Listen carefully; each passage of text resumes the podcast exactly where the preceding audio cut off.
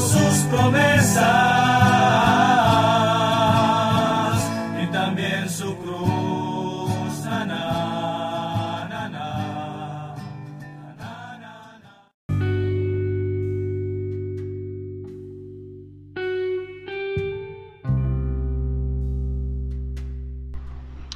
Desde niño escuché de ella. Mi abuela materna todos los días rezaba el Santo Rosario. Fue ahí donde tuve el primer contacto con ella. Pero le soy sincero, no la conocí. Pasaron los años y fue en el grupo juvenil donde empecé a conocer su persona y sus virtudes. Es ahí donde me acerqué a ella. Pero fue hasta que ingresé al seminario cuando no solo la conocí, sino que me cautivó. Y es ahí donde yo la elegí como protectora de mi vocación bajo el nombre de Nuestra Señora de Fátima. Es así como comenzó todo. Desde entonces la Madre de Dios me acompaña en mi caminar. A lo largo de mi vida he experimentado este acompañamiento y este amor que la llena de gracia ha tenido conmigo.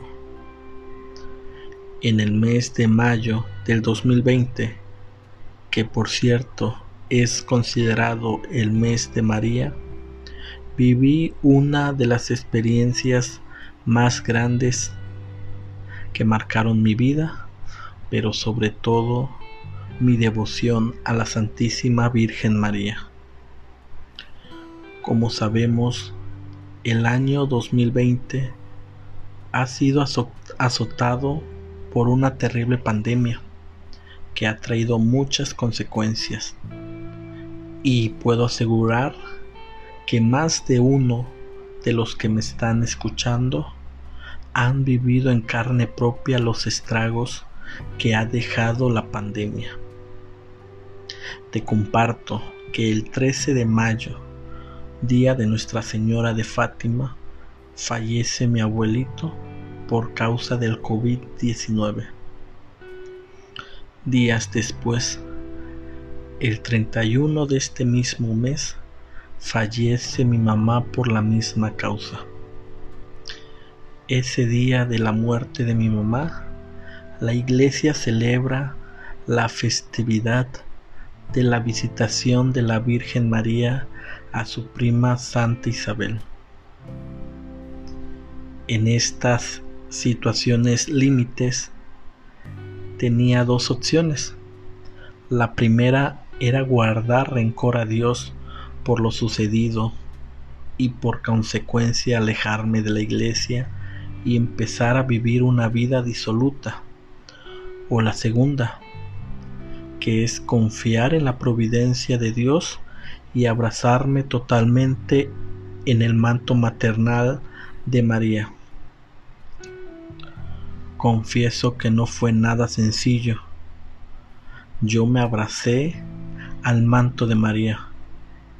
Y confieso también que hubo momentos de angustia, de estrés, de desánimo, pero gracias a Dios nuestra familia logró ver una luz que iluminó nuestra vida y nos fortaleció del sufrimiento que estábamos pasando. La oración fue fundamental en este tiempo nos ayudó a pensar con claridad. Puedo decirlo, que fue uno de los momentos en que como familia escuchamos la voz de Dios. Confieso que nunca nos sentimos solos a pesar de la tristeza. Realmente sentimos ese acompañamiento de la Virgen María ya que ella guió nuestro proceso de duelo. Estas dos fechas marianas que a partir de ese acontecimiento son importantes para mí, han sido un signo en el cual veo reflejado cómo María nunca deja solos a sus hijos, mucho menos en la hora de la muerte. Mi mamá y mi abuelito se fueron bien acompañados de esta vida.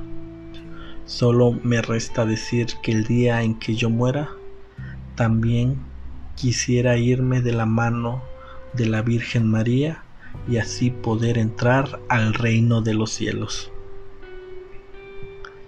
En estos momentos que han marcado mi vida, comparto esta experiencia para que pueda ayudar a profundizar en el amor a María.